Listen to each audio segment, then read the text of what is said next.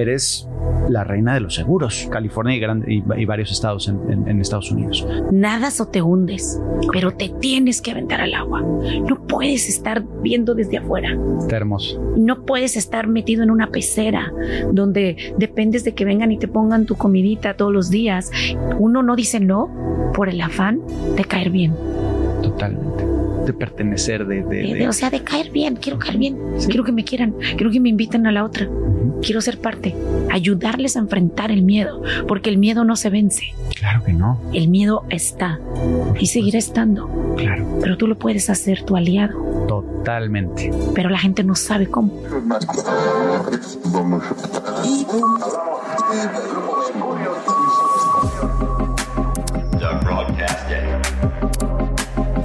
Mejor error con Merlo. Bienvenidos al podcast. Una persona que mm, su historia me, me conmovió, me llegó, porque cuando vienes a Estados Unidos y no sabes qué esperar y ves esta historia de éxito a través del tiempo, te dan, te crea mucha inspiración. La señora, digámosla, Adriana Gallardo es una persona que a través del tiempo ha sabido, ha sabido luchar, ha sabido encontrar el, su espacio, su lugar, y lo hace hoy a través de un libro espectacular que se llama Cómo ser una mujer chingona Y no morirse de miedo. y no morirse de miedo. Adriana, de verdad, qué emoción tener la oportunidad de estar contigo en la misma mesa, en el mismo, en la misma zona, en, en- en área, para, para que ahora sí me, me entendamos un poquito más tu, tu, tu por qué, el cómo llegaste aquí, cómo lograste ser lo que hoy eres. Híjole, Dani. ¿Cómo llegué? Con mucho trabajo, con mucho amor, con mucha dedicación, con mucha pasión. Porque la verdad, sí se necesita tener mucha pasión por lo que uno hace para aventarse tantas broncas, tantos sacrificios, tantas desmañanadas, desveladas, tantos días de trabajo, de, de aguantar pues discriminación, de, agua- de aguantar largas jornadas de trabajo y luego irse a la casa sin nada. Y de verdad se necesita pues eso, mucho amor al arte. A ver, ahora sí que vámonos un pasito atrás y vamos a platicar la historia genérica eh, eh, en, en concreto. Tú naces en México, en Mexicali, Sí, ¿no? así es. De ahí te vas a la Ciudad de México y vives ahí hasta los 18 años Sí, y te vienes a Estados Unidos a, a, pues a probar suerte. ¿Cómo, ¿Cómo es ese proceso? ¿Cómo, cómo era tu infancia? ¿Cómo, por, por qué llegaste a Estados Unidos? Platícanos y llévanos de la mano en ese proceso. Sí, bueno, mira, yo soy la mayor de tres hermanas. Eh, nacimos las tres en Mexicali. Eh, mi papá es de la Ciudad de México y mi mamá es de era de Mexicali. Y pues bueno, se conocen, se casan, nos tienen y luego. No vamos pues, a entrar en ya, detalles porque sí. sabemos cómo pasa eso. Y, y resulta que, bueno, este, pues nacimos todo ahí y yo ahí estuve hasta los seis años. ok. Tengo muy vagos recuerdos de Mexicali. Eh, y luego a los seis años nos vamos a la Ciudad de México. Más bien al Estado de México, ok. que llegamos allá y bueno, mi papá empieza a buscar pues dónde, dónde vivir y todo y se encuentra este fraccionamiento. Me acuerdo que una tía, una amiga, no sé, fue alguien, le, le cuenta. Ah, eran tías todas, ¿no? Sí, sí, Ah, sí. tu tía, tu tía. y tú, Sí, no es mi tía. Y le cuentan que, eh, que está este fraccionamiento que se llama Parque Residencial Coacalco, Ok. en el Estado, de, En el México. Estado de México, correcto. Y era un lugar muy bonito. En una montaña, en un cerro, y un lugar con unos arcos, muy padre. Y, y ahí estuve, ahí crecí. Básicamente ahí estuve de los seis años hasta los 18 Ok. que vine para acá. Entonces, este, este era un fraccionamiento donde todos nos conocíamos, todos los vecinos se hacían las posadas, íbamos a la kermés, a la feria de, de ahí, todos íbamos a la misma escuela. Claro. Este, entonces, pues era muy bonito y, y, y por ende yo crecí siendo una niña muy cuidada. Ok. Mis papás, sobre todo mi mamá, pues no me dejaba salir. Mi Nada. mamá Pues Nada, aquí, pero el nada. control total. Total. Eso, eso creo que tienes tú un poquito, ¿no? Sí, Creo. poquito. Pero nada nada más poquito. Pero bueno, Fíjate ahorita llegamos a ese punto. Ahorita te voy a contar unas cosas sobre eso, porque eh, yo admiro mucho a mi mamá porque ella desarrolló esta habilidad de mantenernos ocupadas, Ok. pero en la casa. Entonces, cuando no nos ponía a jugar a la mímica, nos ponía a coser, Este, nos ponía a tejer con esos aros y me poníamos como una tela blanca que tenía un dibujo de Mickey Mouse. Claro. Y era así de órale. perfecto. Sí, sí, sí. Entonces, eh, siempre había algo, siempre había algo que hacer como para evitar, ¿no?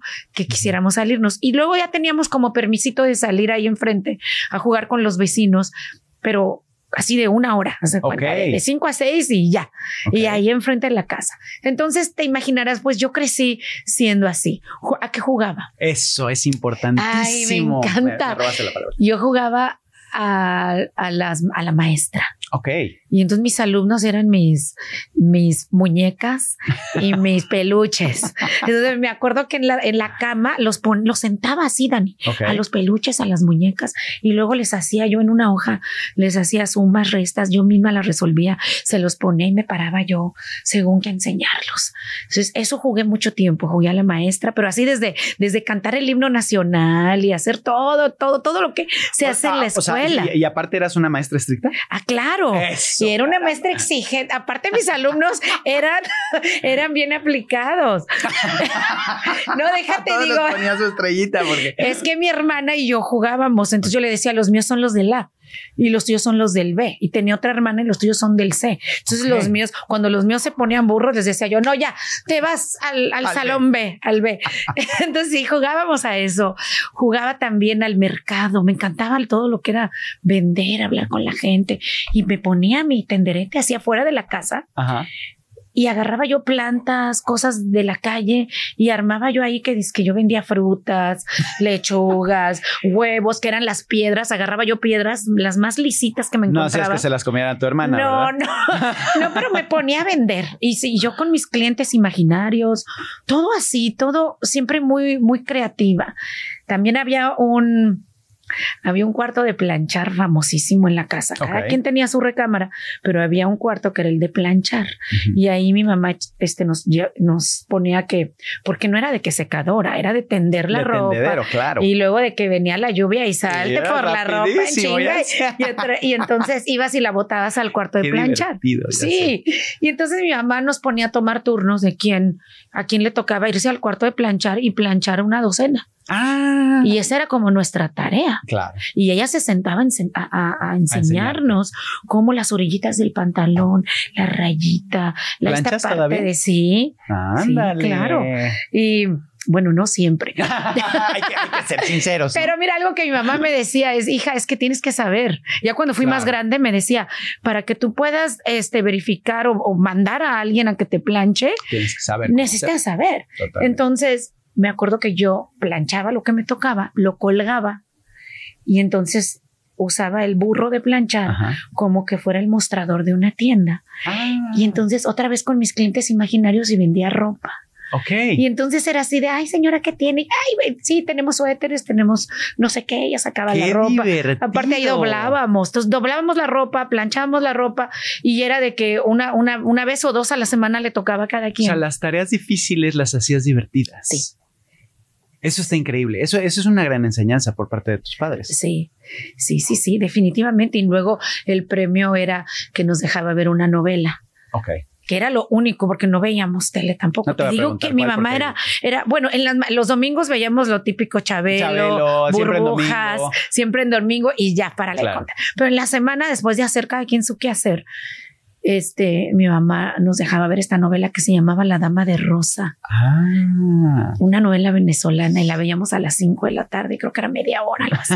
y entonces, pero mi mamá antes de eso era así de que ya son las 4 a doblar. ropa. Entonces nos ponía la ropa y hacía hacer bolitas los Claro. calcetines, en la sala todas, pero ella nos tenía bien entretenidas. Qué padre. Eso me encanta y, y siempre se lo voy a admirar porque ella nos, nos dio muchos valores. El valor de familia, de Correcto. unión, de lealtad, de honestidad, de trabajo, de, de generosidad. Todo viene de, de ella, ¿no? De, de la forma en que, en que nos, nos creó. Claro. Y bueno, un día, este. ¿Por qué deciden venirse a Estados Unidos? Porque mi papá, este, ellos ya traían las ganas. La familia de mi mamá vivía acá. Ellos ya traían las ganas de, bueno, más bien mi mamá, porque mi papá, este, tenía su negocio, él le iba bien, pero enfrente de donde nosotros vivíamos abrieron un salón de baile Ok. y ese fue como el acabose, porque ahí La nosotras fiesta, haciendo las fiestas, todo. Claro. Los fines de semana empezaban desde el jueves, viernes, sábado y los domingos hacían bautizos y cuánta Sí, sí, cosa. Entonces eh, ya menos salíamos. Mm, Y entonces yo una vez escuché que mi mamá le dijo a mi papá, es que todo lo que me pide Adriana que quiere ser, yo le tengo que decir que no. Y yo no le voy a cortar las alas a mi hija, no la voy a limitar. porque yo quería ser cantante, Ok. yo quería ser actriz, yo quería Mm. ser aeromosa, yo quería... Bueno, esas eran como las tres cosas que yo quería mucho hacer. Me acuerdo que cuando salieron los timbiriches, yo decía. Talía no me llega ni a los talones. Decía yo, o sea, yo puedo, yo canto, mira la Paulina Rubio. guapa, yo- Si ella canta, yo también. Y canta, también es jugaba a cantar en la sala.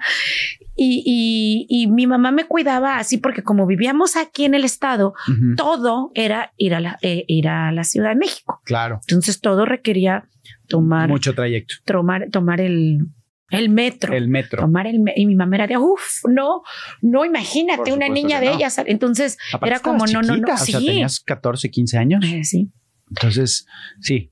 Digo, es, es otro México, es otra cosa, sí pero no, no. pero no nada que ver entonces digamos que ahí en el fraccionamiento ahí estábamos bien ya salir más no y entonces ella dice eh, la oigo que le dice no le voy a seguir diciendo que no a todo Sí, Wow. ella yo veo que Adriana ella tiene tiene mucho para dar y yo quiero que ella tenga esa oportunidad allá en los Estados Unidos Ok.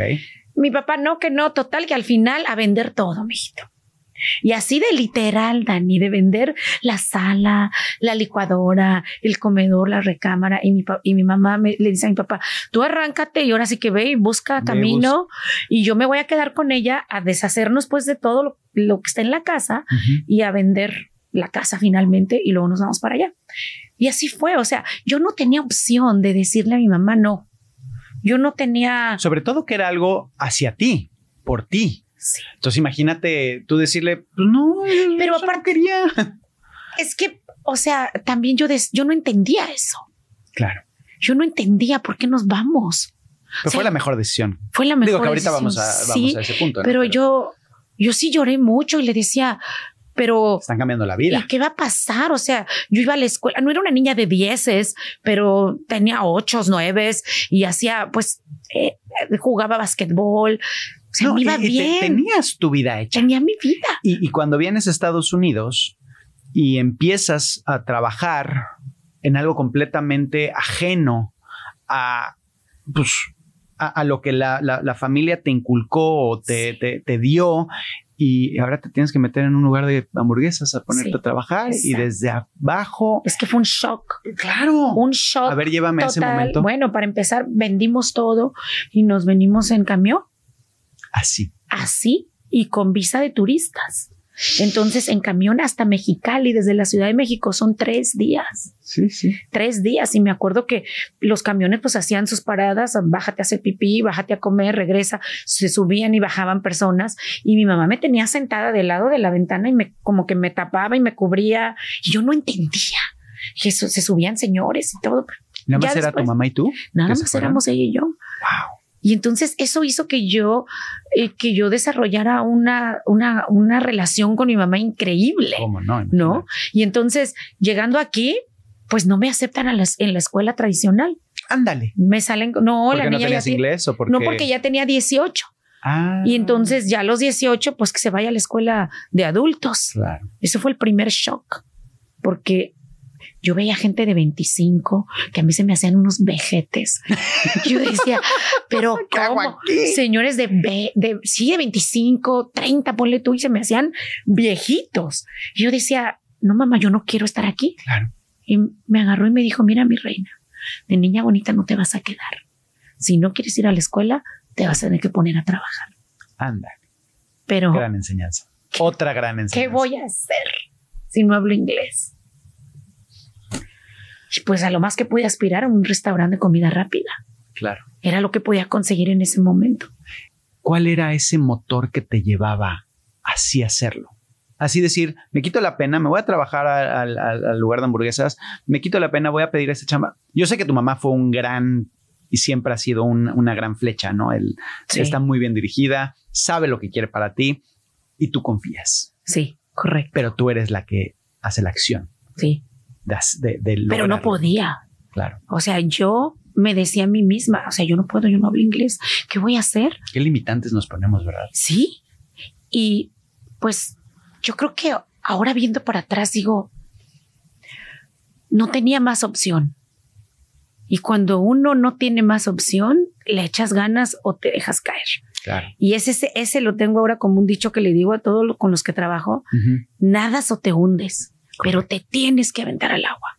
No puedes estar viendo desde afuera. Está hermoso. No puedes estar metido en una pecera donde dependes de que vengan y te pongan tu comidita todos los días y donde te limpien las piedritas y tu panorama es el mismo. O sea, tienes que estar harto de eso y decir, güey, me aviento al agua Correcto. y que te va a meter un coletazo, un tiburón. Sí, seguramente, pero vas a aprender a nadar con tiburones. Claro.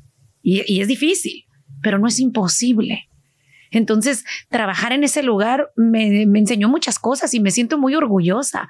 Sacaba la basura, limpiaba los baños. Sí. Y te estoy hablando de limpiar cosas asquerosas Totalmente. en los baños, hacer las hamburguesas. ¿Y qué me quedaba? O sea, en ese tiempo no había, yo no tenía o ni te voz ni voto. ¿no? Claro. O te caes y te tiras y dices, ay, esta es la vida, o le das la vuelta, que es Sí. lo cual lo hiciste. Y, y- y yo me siento muy conectado contigo porque tengo una historia similar. Si bien no trabajé para una eh, cadena de hamburguesas, sí pusimos una taquería móvil cuando nosotros nos venimos a vivir a Estados Unidos. Y el, el sentimiento que te da de incertidumbre, Sí. de ¿y ahora qué? Ya lo hice un día, ya lo hice dos, ya lo hice tres. ¿Y qué sigue? Ujú. ¿Qué viene? Y entonces te, te genera esta, eh, pues aferrarte a, a una ilusión de Sí. algo más. Sí. Y llegó tu oportunidad de hacer algo más. También por tu mamá. Sí, claro. Ella es la que me dice, mija, mira, la acompaño a comprarle su seguro de auto. Ok. Pero pues yo iba en calidad de acompañante, o sea, ok, sí. llegué.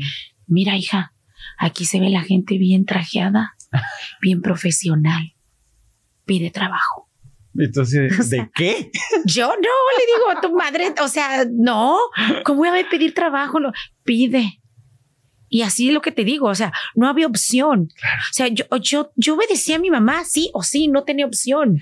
¿Lo, lo, lo hacías por porque tenía que ser así o porque sabías que ella te iba a dar las respuestas correctas? Yo creo que dos cosas.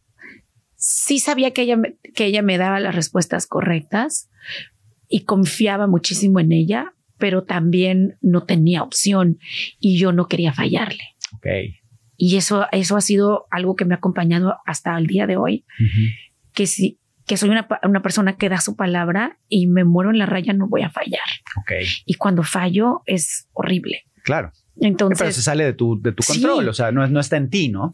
Y eso sí, lo tienes que entender. pero, sí, pero no es fácil. claro. Y, y, y entonces era, era eso lo que me impulsaba a mí es, ok, es que si no lo hago, igual y no sé qué me va a hacer mi mamá, ¿no? O sea, ¿miedo será? Pero y hablas mucho de miedo en tu claro, libro. claro que, que- claro que tenía miedo porque me decía, pide trabajo. Mamá, no. Y yo así muy jacarandosa, no, no voy a pedir. Te cuento tres. Ándale. O sea, era en serio. ¿Qué, qué pasaba después del 13? O sea, a mí Pues también me fíjate dijeron, que "Te no sé. tres, no sé. fíjate que no sé qué pasaba. ¿No? Porque, Pero cómo nos amenazaban pero no con el maldito sí, te cuento hasta tres. no dejábamos pasar del 2 porque ok, ok, ok, no. Sí, es cierto, nunca había pensado qué pasaba después del 3, pero sí me acuerdo que me dijo una y yo no voy a pedir párate y diles. Y luego me dijo esto que ahora yo le digo a la gente, porque cuando le digo, mamá, o sea, todos se ven bien fufurufus. Le digo, se ve que saben mucho y yo no sé hacer nada. Y me dice, las apariencias engañan, mijita. Y todo lo que ellos saben, tú lo puedes aprender. ¿Qué tienen ellos que no tengas tú? Para ti pide trabajo. Entonces, era de que me dejaba sin, es- es- o sea, me, me, me desarmaba. desarmaba, claro. me desarmaba supuesto. totalmente. Entonces, pues bueno, ahí voy. Y así fue como me atreví a enfrentar ese miedo, porque me estaba dando, era así, Claro. literalmente. Me temblaban las manos. Yo quería que la, la tierra se abriera y me dijera bye. Y tuve, tuve que enfrentarlo con tal de no fallarle, con tal de demostrar de, oh, ok, güey, sí puedo Claro. sí puedo. Y así ha sido mi vida. Siendo una persona luchona, aventada, no puedo, investigo, no Claro. puedo, averiguo, no puedo, sí, ¿por qué? Porque él sí puede y yo no. Claro, pero tiene que haber un motor, ¿no? Tiene que haber algo que, que Sí. te, que te incite a hacer eso, que te, que te exija hacerlo. Porque bien pudo- pudiste haber llegado al 3, pudiste haber llegado Sí. a pues, como quieras, mamá. ¿no? Al conformismo. ¿Qué estaba en tu cabeza? ¿Por qué sí? En ese tiempo lo que estaba en mi cabeza era, no le puedo fallar.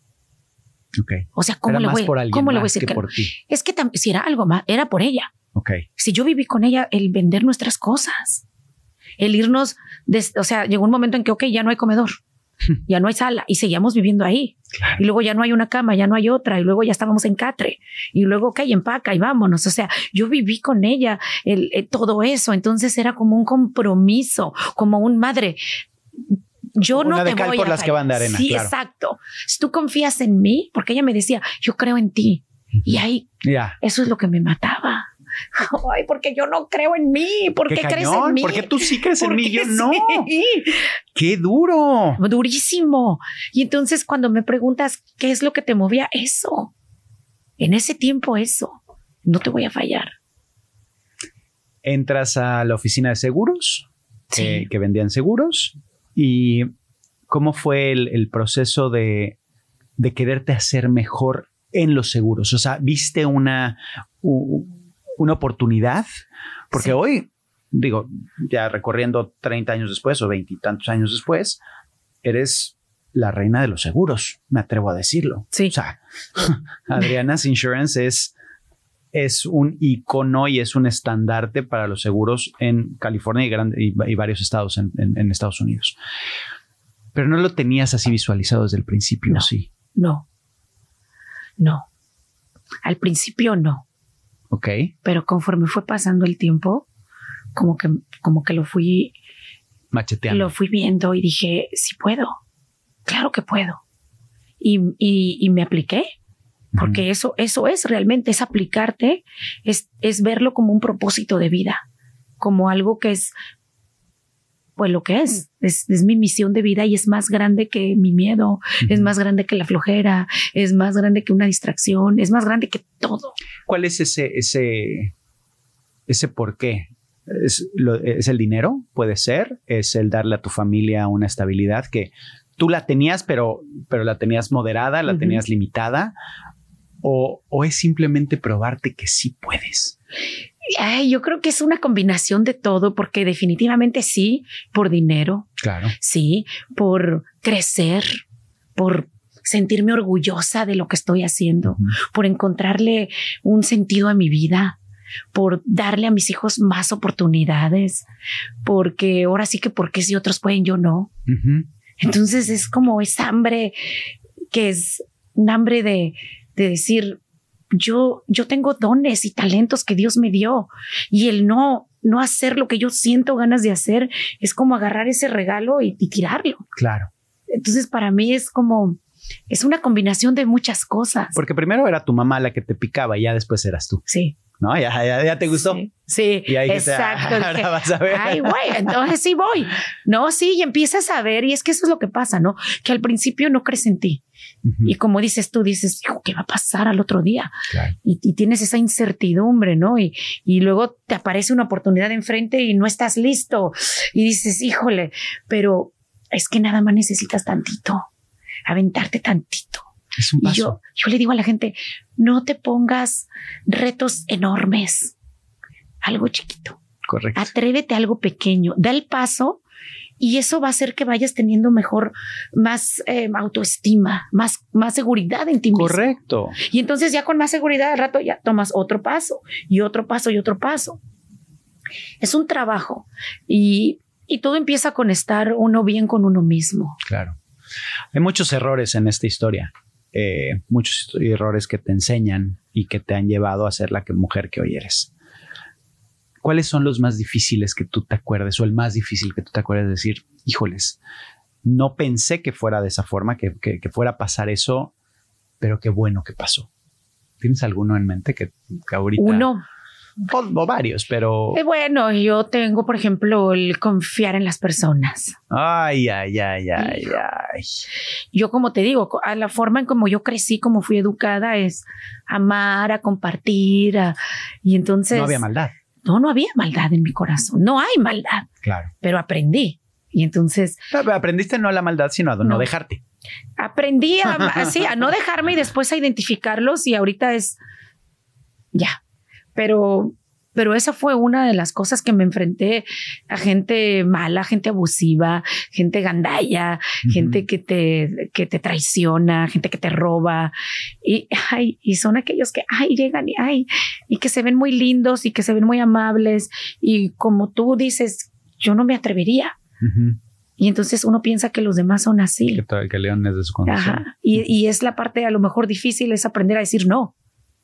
Qué ¿Verdad? difícil es decir no. Es muy difícil. ¿Lo dices? Y ahora sí, Ok. pero antes no. Yo no. No puedo. no puedes. No, no puedo y necesito que me enseñes. No, es Porque- fácil. Uno no dice no por el afán de caer bien. Totalmente.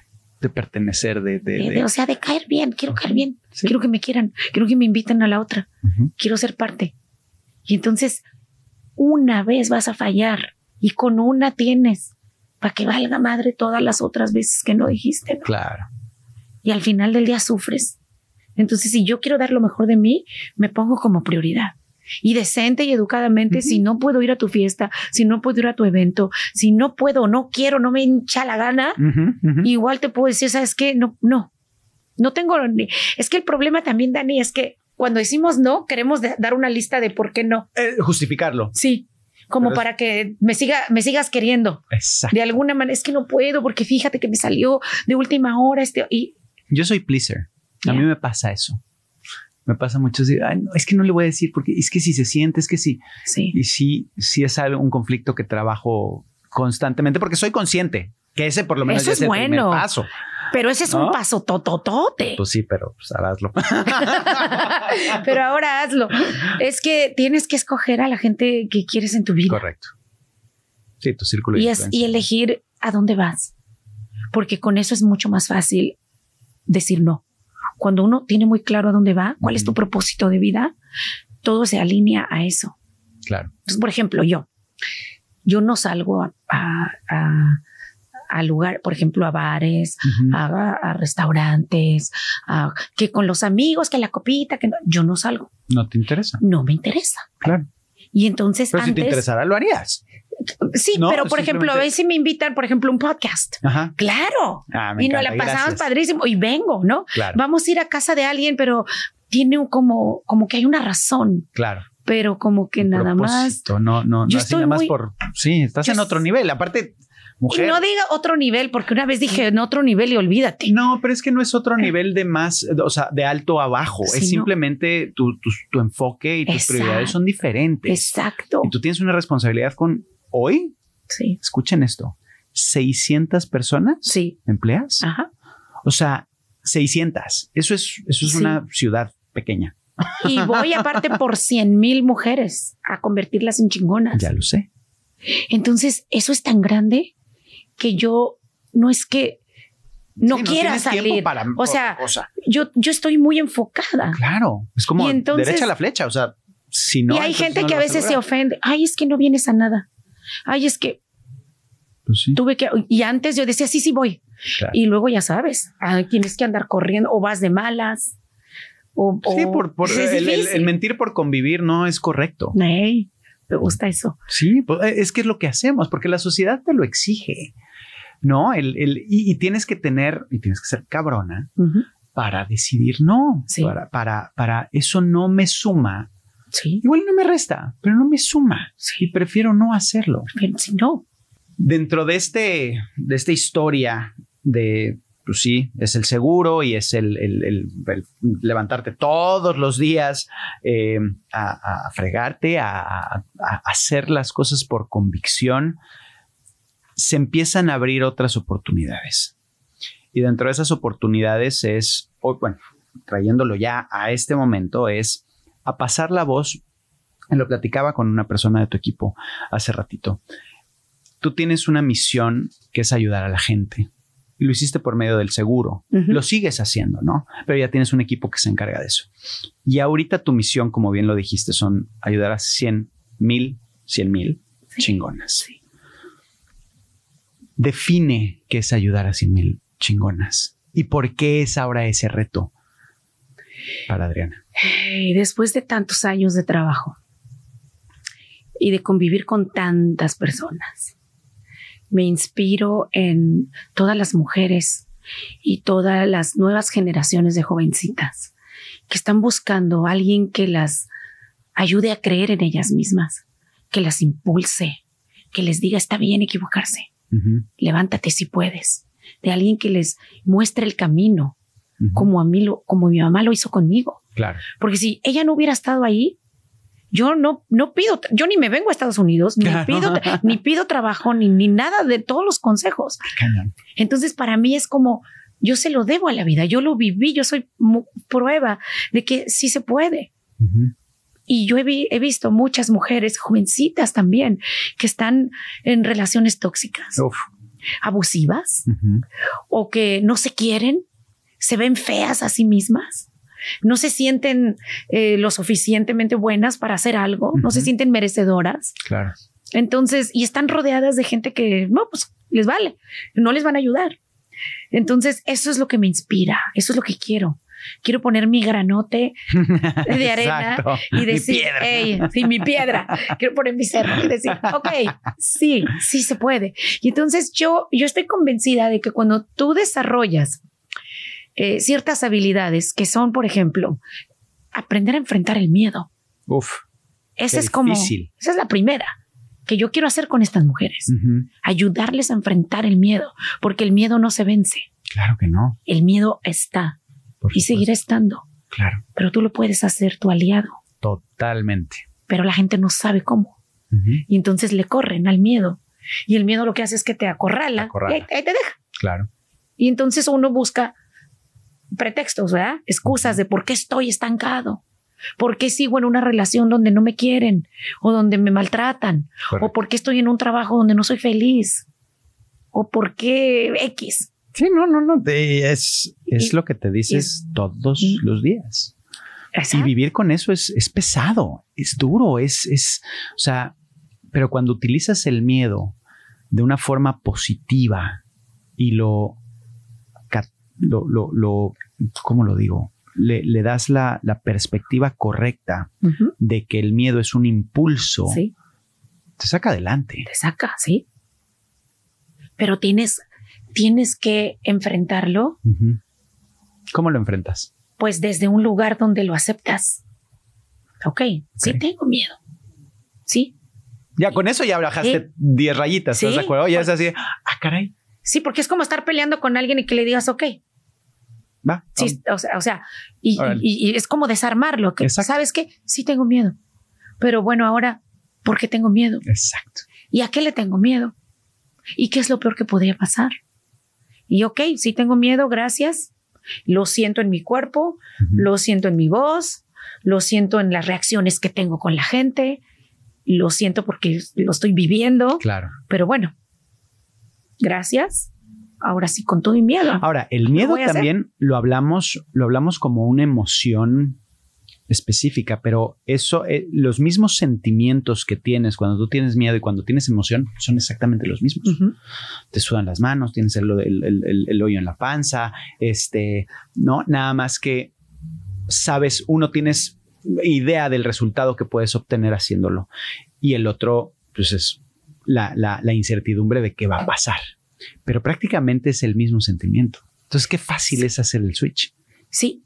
La diferencia, la, di- la- la diferencia está en que cuando tienes este miedo y te estás contando historias que en el 90% de los casos no van a pasar, O 99. o 99, exacto. Sí, sí. Entonces es historia tras historia. Y, y- y entonces una, una, nada más necesitas estar, ahora sí que comprar una de esas historias. Uf, y las enorme. Y entonces de ahí todo lo que pasa a tu alrededor es evidencia de eso. Correcto. Dices, claro, con razón, porque soy una tonta.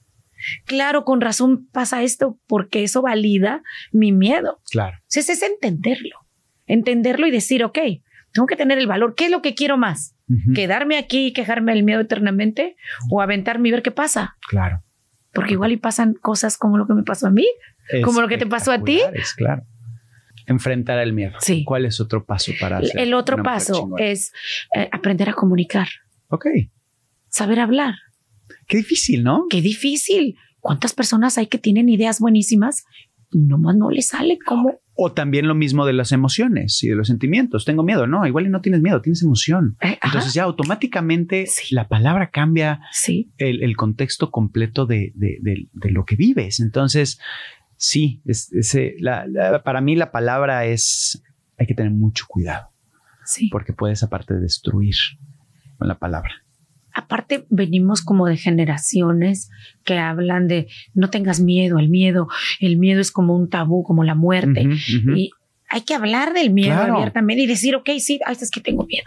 Claro. Ok, Ser vulnerables, ¿no? exacto. Y ese de Brené Brown es espectacular, la, la plática que da en TED Talk, es ahorita una de las más vistas en la historia, que es, que es el ser vulnerable, el, el- el ponerte afuera para que la gente vea lo que realmente eres, porque con eso creas empatía y con eso nos entendemos mejor. Sí, Y entonces ya te hablo desde un lugar mucho más íntimo sí, que de poses y de yo soy, Claro, yo ajá. tengo porque tengo estos zapatos o estos anillos. Sí. No, a ver, sí, está padre, la, de- la decoración está de- divina, pero estás hablando con la persona y es lo que me está encantando de esta plática, sí. que podemos entrar a tu corazón de una forma muy, muy real, Mm, porque, porque lo has hecho, lo has trabajado, lo has, te lo has ganado, Sí, porque no nada más es trabajarlo. sí. ¿no? Es como el libro, tengo el libro que se llama Atrévete y hazlo. Y, y una cosa es atreverte y otra cosa es hacerlo. Cuando las combinas es cuando viene el poder. Sí. Entonces, ok, sigamos. Las palabras, ¿qué otra cosa es buena para Comunicación. Otra es aprender a vender. Ándale, claro. Aprender a vender. Todos vendemos algo. Sí. Y la otra es a negociar. Claro. O sea, saberte vender a ti mismo, vender tu historia, vender tu idea, vender hasta vender el que me voy a divorciar de ti. Totalmente. Para tener novia necesitas Sí, venderte. Para trabajo necesitas Sí. venderte. Y yo he visto muchas de estas mujeres que están estancadas y no tienen idea de ninguna de estas cosas y siguen atrapadas en el miedo. Pero se venden de esa forma. Sí. Ese es el tema. Una es cómo canalizas for- la forma en la que te vendes. O te vendes como víctima, que de cualquier forma te estás vendiendo, Sí, correcto. o te vendes como Sí. Ajá. Tú decides. Tú decides, tú decides qué atraes. Exacto. También, porque yo digo, una de las de los principios que tengo para ser una mujer chingona es no victimizarse. Claro, Deja de tirarte para que te levanten. claro. Deja de, de estar buscando a ver quién tiene la culpa de tu problema. Es una perdedera de tiempo. Es debilitarte, es decir, usted controle mi vida. Señor tráfico, presidente, la política, mi esposo, mi suegra. No, Sí, toma control de tu vida, toma riesgos. exacto. Esa es otra, hay que tomar riesgos. Pero es eso es lo que yo quiero hacer con las mujeres, enseñarles que, que sí se puede. Claro. ¿Cuándo fue tu, tu, digamos, tu big break? O sea, ¿cuándo dijiste, ya estoy en un lugar donde ahora sí lo que viene es crecer y lo que viene es hacer esas 100 mil chingonas? Es, es pasar un mensaje positivo y que la gente se contagie. Eh, tengo el, el- el dicho que es generar esa chispa de inspiración para que la gente haga un cambio en su vida. Y creo que eso lo haces tú espectacularmente bien. Pero cuando, cuando es ese momento de realización que dices, ah, Ajá, ya sé cómo. Porque aparte, desde niña, ¿no? Era la idea de ser maestra Sí, sí, sí. y de enseñarle a la gente, pues pueden ser matemáticas, Sí. pero tú le estás enseñando a la gente cómo sí se puede. Eh, Fíjate que sin saberlo, lo he venido enseñando desde que contraté a mi primer empleada, Ok. porque yo empecé a hacerme de gente en mi equipo como yo, Gente que tenía ganas, que tenía impulso, que eran movidos, pero que no tenían experiencia o que no tenían papeles o que no hablaban inglés. Las y limitantes entonces, que te pone la sociedad. Lo, lo mismo que pasé yo. Claro. Entonces era de, ok, yo me fijaba en que la persona fuera una buena persona. Y ahí fue donde cometí esos errores de que los que parecían buenos, no.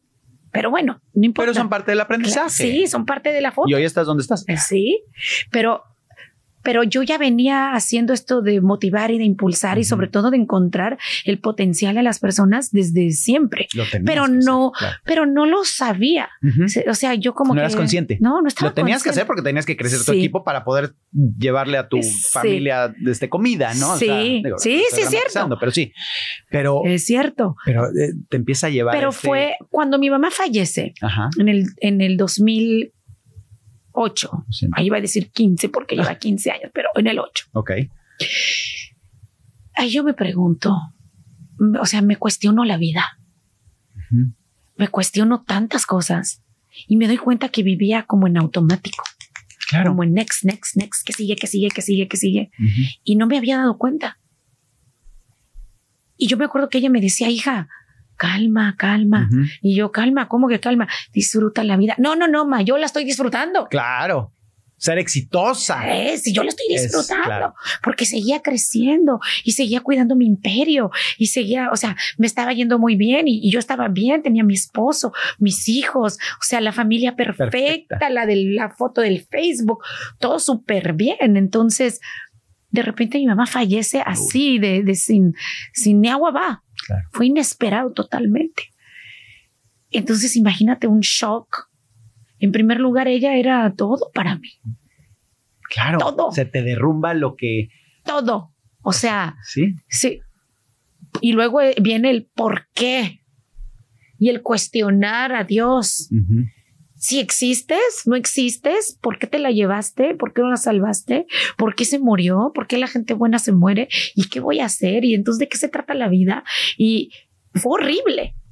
Fue horrible para mí porque me reclamé yo misma y ella me decía que ya me calmara y yo pude haber estado más tiempo con ella, ya sabes, Totalmente. porque uno siempre piensa, El regret. siempre pude haber hecho algo mejor. Yo tuve una relación muy linda con ella y ella me enseñó, entre muchas cosas, que uno se casaba para toda la vida. Y gran error. Ahí sí tengo que decirle, madre, Te equivocas. te equivocaste. Pero también lo vivía en su experiencia. Sí. Entonces, Y entonces fue una pérdida de ella y al poco tiempo eh, mi matrimonio pues se deshace. entonces todo lo que tú habías creado se pulveriza. Y el entonces, sueño, ¿quién es Adrián? ¿eh? el sueño de viejitos, vamos a crecer y los nietos y todo ese mundo, porque yo, yo trabajo mucho eh, visualizando lo que quiero. Entonces era de que, pues ya, y, y no quedó de otra, y yo tuve que tomar la decisión. Fue muy difícil, muy difícil. Muchos pantalones. Tuve que lidiar con, con culpas de, le estoy deshaciendo el hogar a mis hijos. ¡Wow! La gente me decía, Dani, qué pendeja, ¿para qué te divorcias? Imagínate. O sea, pero ¿Pero no cómo soy, no? soy feliz, Pero güey. aparte, ¿cómo- ¿cómo opinas de algo que no Sí. sabes? O quédate ahí. Mira, como quiera, ya, ya tienes todo. Hazte pendeja. Esas personas son las primeras que no quieres ser Ah, claro. Ahí me di cuenta de otro montón de personas que dices, ¿Quieres lo "Perdón, mejor para mí? Claro. La de, pues ya quédate ahí. Uh, pues ya le vas a dar en manos llenas a otra. Ella se va, pues que, Que se ella me vale. bien. Claro, me vale. Entonces fue mucho, mu- muchas pláticas en la, y entonces eso fue lo que a mí me llevó a, a buscar más y encontré a Dios. Mm, Y no que no lo tuviera antes, pero antes no tenía una relación con Él. Claro. Yo tenía a Dios en mi vida como católica, que era lo que mi mamá decía que yo era. Las bodas, 15 años, bautizos, Ujú. y cuando quería que algo, ay Diosito, por sí, favor, sí, sí, para el partido de México Exacto. o este, Argentina, a rezarle. Dios, y ya. Entonces, ha sido lo mejor que me ha pasado en la vida. Y la vida me cambió y encontré mi propósito. Y mi propósito es este don que él me dio. Lo descubrí ahí. Descubrí que, porque empecé yo a estudiar, me, me hice Ujú. life coach. Sí, sí. Y empecé, empecé a llenar mi mente y mi corazón, me empecé a aprender A partir de Eh, ese momento. a partir de ese momento. O sea, yo le digo a él, tú y yo ya no más nada, y yo me tuve que reinventar Claro. y rápido. Y no por, no por nada, pero es que yo soy, me gusta mucho Decidida. aprender. Ay, me gusta mucho aprender. Entonces consumí demasiada información, me tomé muchos cursos, contraté coaches y empecé a encontrar esa parte de mí que yo no sabía que tenía. Ok. Porque aparte, cuando estás casada, pues te dicen historias, ¿no? Que, que te Mm. das cuenta después que resulta que no eres así. Correcto. Y tanto él me sacaba lo peor como yo a él. O sea, no soy una víctima. Sí, no, no, no, no. Cada Pero- quien tiene su responsabilidad, por supuesto, y es difícil verlo. Y ya cuando te encuentras sola, dices, ok, ¿qué quiero? Porque antes es que, ¿qué queremos? ¿Qué quiero? Pero como en, en otro nivel, como dices tú. Sí, es, eh, le, metes muchas capas, ¿no? A la decisión. Sí. Porque ya depende, es que no sé si le va a gustar, es que él, él- a él no le gusta esto, a ella no le gusta esto. Entonces empiezas a, a- a dejarte, a no, y no descuidarte, porque de- sí, sí, descuidarte como, como, como ser humano, como Sí. que tú tienes tu propio Sí. valor. Cuando tuve la oportunidad por medio de Max de que me dijo, vas a conocer a una mujer excepcional, Ay, qué es- lindo, man. No, es que de verdad, eres la inspiración para, y yo espero que no sean 100 mil, yo espero que sean 10 millones de Yes. personas porque lo necesitamos, Sí. porque creo que la mujer, y no por demeritar al hombre, por supuesto que no, No. pero la mujer es el núcleo, Sí. Es, es la creadora, la que crea vida. En el 95% de los casos es la que crece a los niños Sí. y la responsabilidad que tiene una mujer es enorme y muchos tratan o muchas tratan de deshacerse y pasársela al hombre. Pero a ver, cada quien aquí tenemos su chamba y cada quien, y, y no es porque sea machista y entonces el hombre trabaja y la mujer provee No. y hace. No, no, no, no, no. Cada quien tiene que saber qué posición juega. Y lo que estás haciendo, a mí me encantaría sumarme contigo. Ay, claro que me sí. encantaría. Voy muy dirigido a la mujer precisamente por eso, porque, porque sabemos el equipo que jugamos. Y escucharte, conocer tu historia, conocerte ya de cerca. eh, me encantaría que esto pueda durar siete horas. Sí, hombre. O sea, pero ya nos hicieron ojitos Sí, allá, entonces ya, ya, ya, ya no sé, tenemos un evento al ratito. Sí.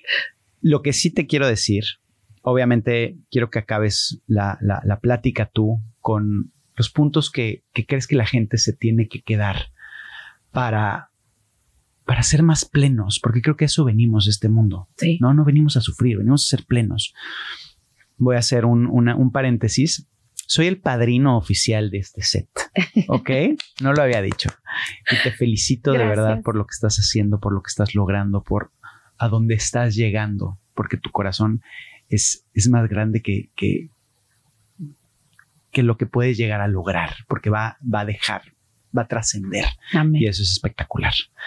Entonces, ¿qué, qué nos dejas? ¿Qué, qué, ¿Qué le dices tú a la gente cuando la tienes de frente y le dices, a ver, estos son los tres puntos, cuatro puntos, cinco puntos, o nada más ser una mejor chingona? No sé. Sí, los tres puntos. Los tres puntos para ser una mujer chingona. El primero es la mentalidad. ¿Qué te cuentas? ¿Qué te dices? ¿Cómo ves la vida? ¿Cómo percibes el mundo? ¿Cómo te percibes a ti en él? ¿Y cómo interpretas las cosas que pasan? Porque las cosas pasan, Totalmente. pero uno las interpreta y les pone sabor de acuerdo a cómo nos sentimos. Dos, toma riesgos. Amígate con el miedo. Acostúmbrate. Si no tomas riesgos, nunca vas a saber de qué eres capaz de hacer. Correcto. Y tres, lucha por encontrar tu propósito de vida. Y tu propósito de vida no es más que aquello que haces con tanta pasión, que no te cuesta trabajo, que lo harías hasta gratis y que además ayuda a otros. Con eso me voy. No, bueno. Tres puntos para la mujer chingona. Está Gracias. espectacular. Gracias a ti, Adriana. Gracias por compartir, por abrirte, por, por asincerar eh, la historia, por contarla como realmente es, porque creo que esa es nuestra, nuestra responsabilidad como comunicólogos, como, como personas que, que en, en tu caso, que tienes esta empresa y que, y que estás eh, pues ahora sí que tienes un micrófono enfrente de ti y es, es exponenciar que la gente realmente puede salir adelante. Sí. Te lo agradezco infinitamente. Gracias, mi vida. Ahora sí que a todos ustedes, muchísimas gracias. Suscríbanse, pongan sus comentarios, compartan. Adriana Gallardo. Y esto fue mi mejor error. No te pierdas el siguiente podcast. Esto se acabó.